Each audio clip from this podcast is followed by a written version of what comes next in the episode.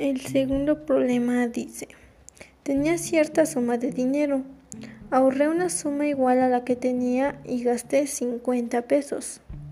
Luego ahorré una suma igual al doble de lo que me quedaba y gasté 390. Si ahora no tengo nada, ¿cuál es la expresión matemática que representa al enunciado anterior? Bueno, pues primero vamos a definir que X es la cantidad de dinero inicial que tenía.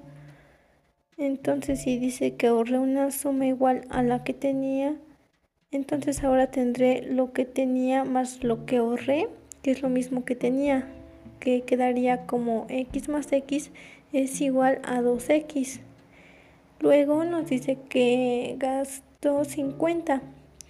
Entonces ahora tendré lo que tenía pero 50 es igual a 2x menos 50.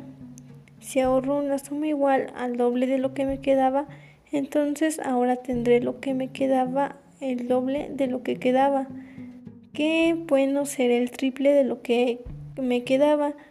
Por lo tanto, ahora tengo 3 por 2x menos 50, que sería igual a 6x menos 150 y por último nos dice que gasté 390. Entonces, pues la expresión quedaría básicamente como 6x menos 150 menos 390 es igual a 6x menos 540. Entonces, ahora nos dice que no tengo nada, lo que es igual a 0. Y bueno, para resolverlo pues quedaría como 6x menos 540 es igual a 0. Entonces quedaría 6x es igual a 540.